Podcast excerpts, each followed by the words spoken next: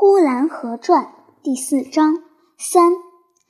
我家的院子是荒凉的，那边住着几个漏粉的，那边住着几个养猪的，养猪的那厢房里面还住着一个拉磨的，那拉磨的夜里打着梆子，通夜的打。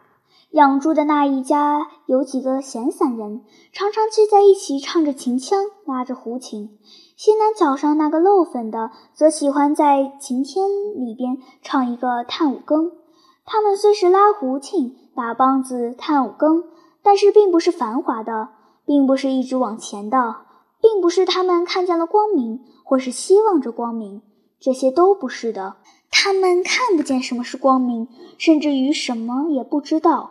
就像太阳照在瞎子的头上，瞎子也看不见太阳，但瞎子却感到实在是温暖了。他们就是这类人，他们不知道光明在哪里，可他们实实在在地感到寒冷就在他们身上。他们想击退了寒冷，因此而来了悲哀。他们被父母生下来，没有什么希望，只希望吃饱了，穿暖了，但也吃不饱，也穿不暖。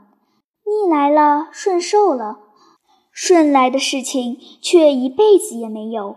磨坊里那挡梆子的，夜里常常是越打越响，他越打的越激烈。人们说那声音凄凉，因为他单单的响音没有同调。